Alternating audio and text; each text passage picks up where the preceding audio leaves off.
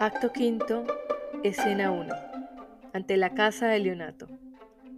Entran Leonato y Antonio. Antonio. Si continúas así, os causaréis la muerte, y no es razonable secundar de tal modo la pena contra uno mismo. Leonato. Cesa, por favor, en tus consejos, que caen tan sin provecho en mis oídos como el agua en un tamiz. No me aconsejes, ni permitas que consuelo alguno encante mis oídos, a no ser que proceda de alguno cuyas desgracias se comparen a las mías. Encuéntrame un padre que haya amado a su hija tanto como yo, cuya felicidad, puesta en ella, haya sido aniquilada como la mía, y pídele que hable de paciencia. Mide su dolor por la extensión y hondura del mío, y que a cada lamento responda otro lamento, pena por pena, igual en todo, en cada rasgo, parte, aspecto y forma. Si tal hombre sonríe de grado y se atusa la barba, manda a la aflicción, a paseo, grita, cuando debiera gemir, remienda su dolor con proverbios y ahoga sus infortunios bebiendo con los gastacandelas. Tráemelo luego, y de él aprenderé la paciencia. Pero tal hombre no existe, porque hermano mío, los hombres pueden aconsejar y proferir palabras de consuelo ante aquellos pesares que no sienten, mas cuando los experimentan, su consejo se convierte en cólera, el mismo que antes pretendías dar como precepto medicinal contra la rabia, probando a encadenar la locura con un hilo de seda, a calmar el dolor con aire y la agonía con vocablos. No. Es un deber de todos los hombres predicar la paciencia a cuantos se retuercen bajo el peso de la desdicha. Pero ninguno tiene la virtud ni interesa para mantenerse tan moralizador cuando esa misma desdicha pesa sobre él. Por tanto, no me des consejos. Mis penas gritan más alto que tus reflexiones.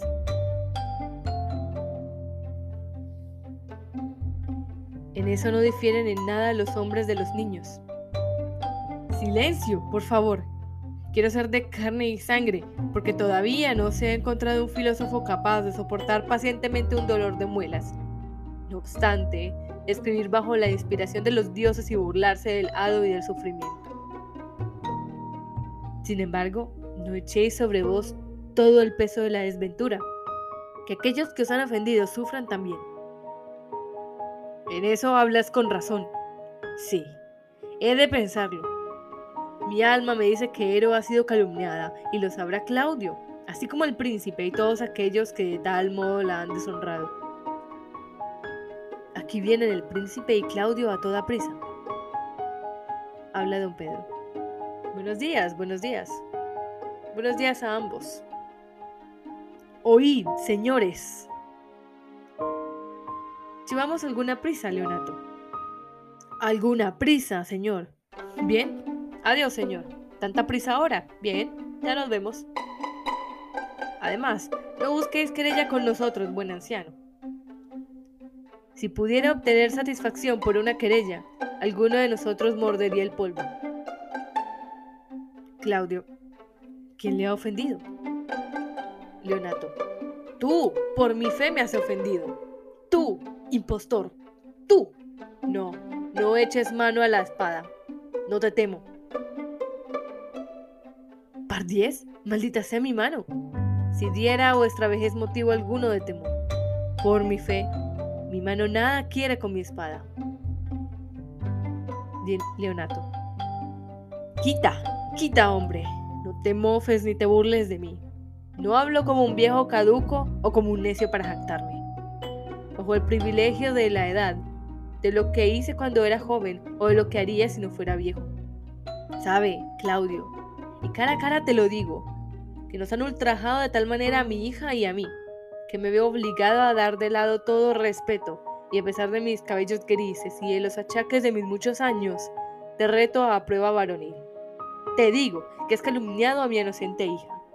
Tu injuria traspasó tu corazón de parte a parte y reposa enterrada con tus mayores. En una tumba donde jamás durmió el aprobio, salvo este tuyo, hundido por tu infamia. Mi infamia.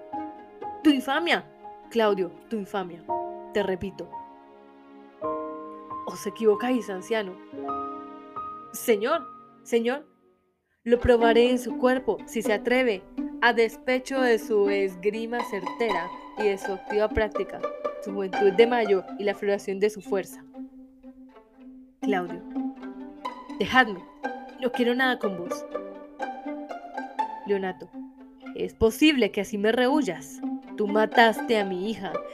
Si me matas a mí, mancebo, habrás matado a un hombre. Antonio, matará a nosotros dos y a hombres en verdad. Mas la cuestión no es esa.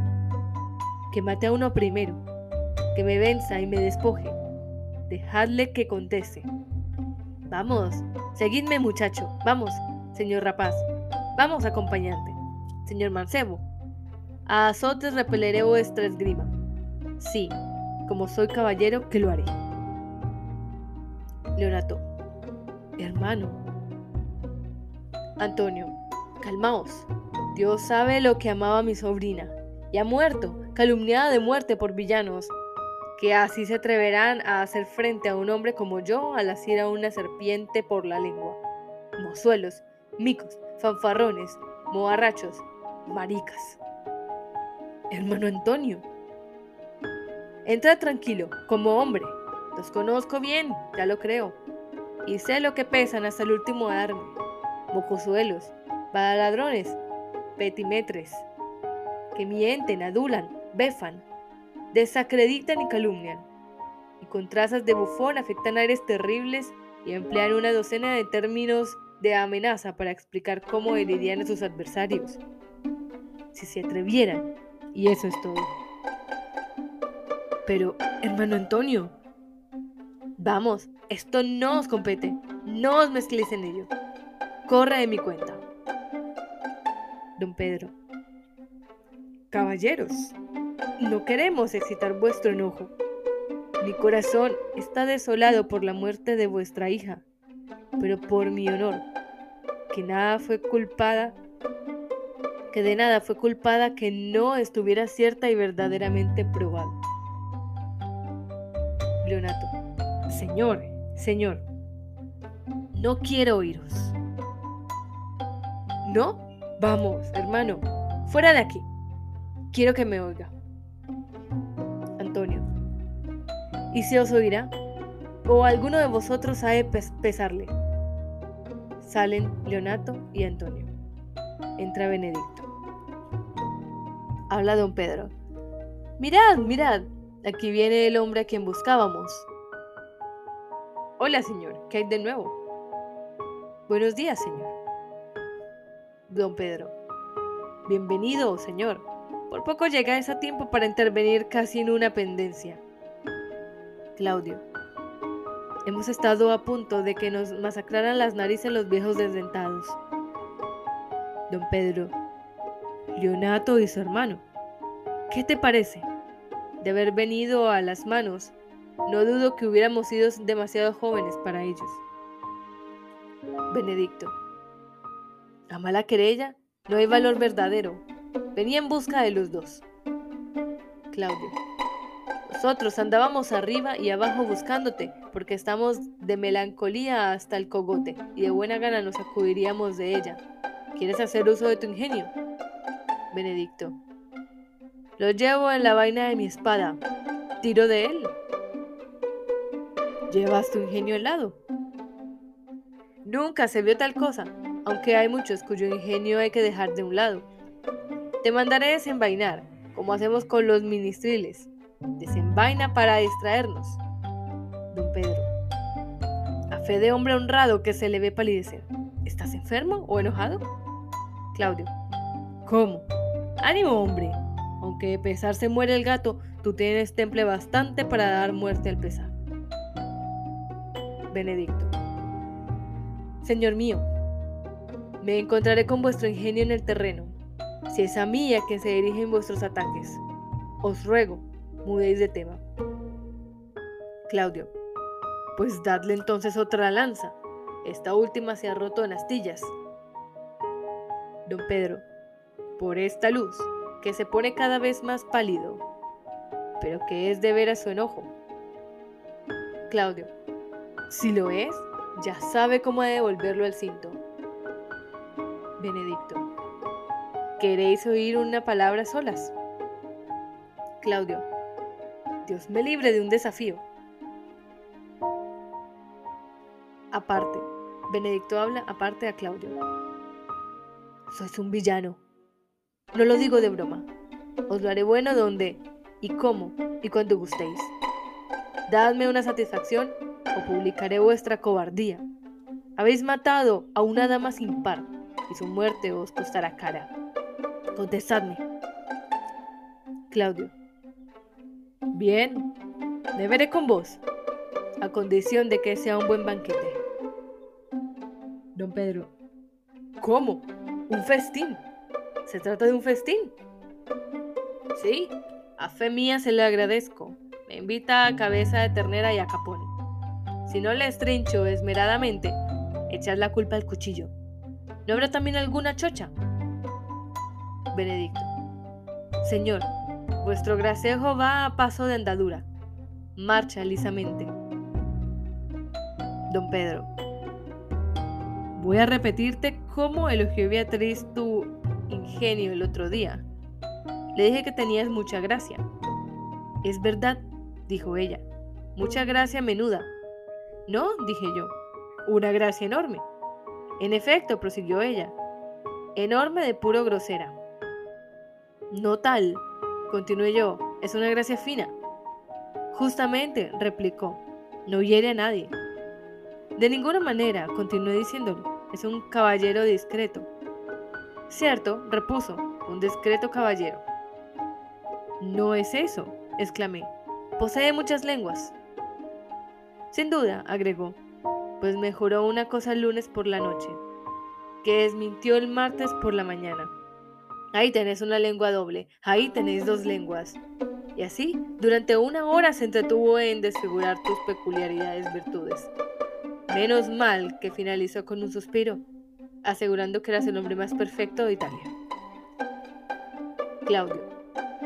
Con lo cual se echó a llorar de todo corazón y dijo que eso la tenía sin cuidado.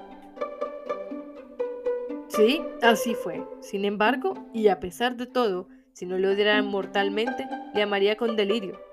Todo no lo contó la hija del viejo. Todo, todo. Y por otra parte, Dios le había visto cuando se escondió en el jardín. Don Pedro. Pero ¿cuándo colocaremos las astas del toro bravo en la frente del sensible Benedicto? Claudio. Eso es y con un letrero debajo que diga, aquí vive Benedicto, el hombre casado. Benedicto, Dios os guarde, mozo. Conocéis mi estado de ánimo. Os dejo ahora vuestro humor comadresco. Blandéis vuestras pullas como los fanfarrones sus hojas, las cuales, a Dios gracias, a nadie hieren. Alteza, os agradezco vuestras muchas amabilidades, pero me veo obligado a rehusar vuestra compañía Vuestro hermano el bastardo ha huido de Mesina. Entre los tres habéis ocasionado la muerte de una incomparable e inocente dama. Por lo que toca al señor Lampiño, aquí presente, él y yo nos veremos las caras. Y hasta entonces, la pasea con él. Sale.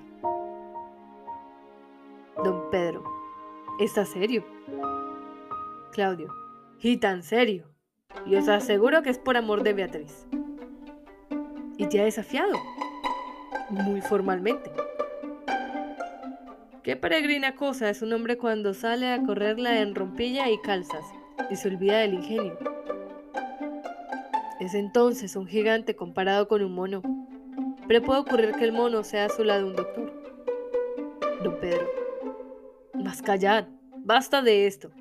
Despierta, corazón, y ponte triste.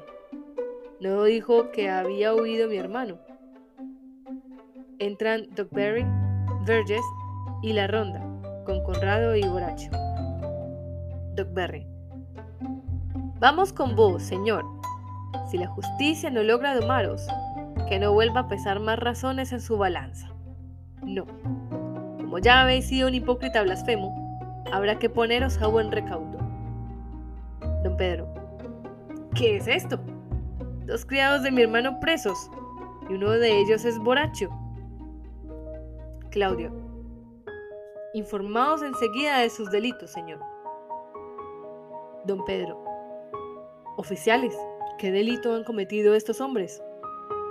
Berry. Par diez, señor. Han esparcido rumores falsos. Además, han dicho mentiras. Segundo, son calumniadores. Sexto y último, han desmentido a una dama. Tercero, han verificado cosas injustas. Y para concluir, son bellacos embusteros. Don Pedro. Primero te pregunto qué han hecho. Tercero te interrogo cuál es tu delito. Sexto y último, por qué están presos. Y para concluir, qué cargo les imputáis. Claudio. Bien razonado y por su propio bien y a fe de una manera que no hay más que pedir. Don Pedro, ¿a quién habéis ofendido, maestros, para venir así atados antes de vuestro interrogatorio? Este sabio alguacil es demasiado al alambicado para hacerse entender. ¿Cuál es vuestro delito? Borracho. Amado príncipe, acceder a que no vaya más lejos mi interrogatorio oídme, y que después me mate ese conde. Os he engañado a ojos vistas, lo que vuestra discreción no supo descubrir. Esos imbéciles groseros lo han sacado a la luz, los cuales me acecharon anoche y me oyeron confesar a este hombre como don Juan, vuestro hermano. Me había incitado a calumniar a la señora Ero. Cómo se os condujo al jardín y me visteis cortejar a Margarita en traje de Ero ¿Cómo la repudiasteis cuando ibas a casaros con ella? Tienen informe por escrito sobre mi villanía, que antes quisiera sellar con mi muerte que repetir en deshonra propia. La dama ha muerto a consecuencia de mi falsa acusación y la de mi amo. Y en suma, no deseo sino el pago debido a un granuja. Don Pedro, ¿No penetran estas palabras como el hierro en vuestra sangre? Claudio, he bebido veneno mientras las profería. ¿Y fue mi hermano quien te indujo a esto? Sí, y me pagó espléndidamente para que lo pusiera en práctica. Don Pedro, está compuesto y forjado de traiciones y ha huido tras esta infamia. Claudio, Jero, querida, ahora se me aparece tu imagen en el puro exterior cuanto te amé por vez primera. Berry. Vamos, conducid a los querellantes. A estas horas nuestro escribano habrá reformado del asunto al señor Leonato. Y vosotros, maestros, no olvidéis especificar, en tiempo y lugar oportunos, que soy un asno. Verges. Aquí, aquí llega maese señor Leonato, y el escribano también. Vuelven a entrar Leonato, Antonio y el escribano. Leonato, ¿cuál es el miserable? Que vea sus ojos para que, si tropiezo con otro que se le parezca, pueda huir de él. ¿Cuál de estos es? Borracho. Si queréis conocer a quien os ha ultrajado, miradme. ¿Eres tú el esclavo cuyo aliento mató a mi inocente hija? Sí, yo tan solo. No, no tal, villano, te calumnias. Hay aquí un par de hombres honrados, el tercero huyó, que han mediado en ello. Príncipes, os agradezco la muerte de mi hija. Escribid la hazaña en vuestros altos y preclaros hechos. Ha sido realizada valerosamente, a poco que lo medisteis. Claudio. No sé cómo implorar vuestra indulgencia, mas es preciso que hable. Elegid vos mismo vuestra venganza. Imponedme el castigo que vuestra imaginación fije sobre mi pecado. Sin embargo, no peque sino por equivocación. Don Pedro, ni yo tampoco, por mi alma, y no obstante para dar satisfacción a este buen viejo, me presto a soportar el castigo más pesado que le plazca infligirme. Leonato. No puedo haceros que hagáis vivir a mi hija. Sería imposible. Pero os ruego ambos que declaréis al pueblo de Mesina que murió inocente. Y si vuestro amor por ella os inspirara alguna composición fúnebre, suspendedla como un epitafio sobre su tumba y cantadla a sus restos. Cantadla esta noche. Mañana por la mañana, venid a mi casa, y puesto que no habéis podido ser mi yerno, seréis mi sobrino. Mi hermano tiene una hija, efigie casi de hija difunta, y única heredera de los dos. Dadle el título que hubieras dado a su prima, y así fenecerá mi venganza. Claudio. Noble señor, vuestra bondad me arranca lágrimas. Acepto vuestra oferta y disponed en adelante del pobre Claudio. Mañana pues espero vuestra llegada. Me despido por esta noche. Este mal hombre está careado con Margarita, la cual sospecho fue cómplice en la infamia, comprada también por vuestro hermano. Borracho.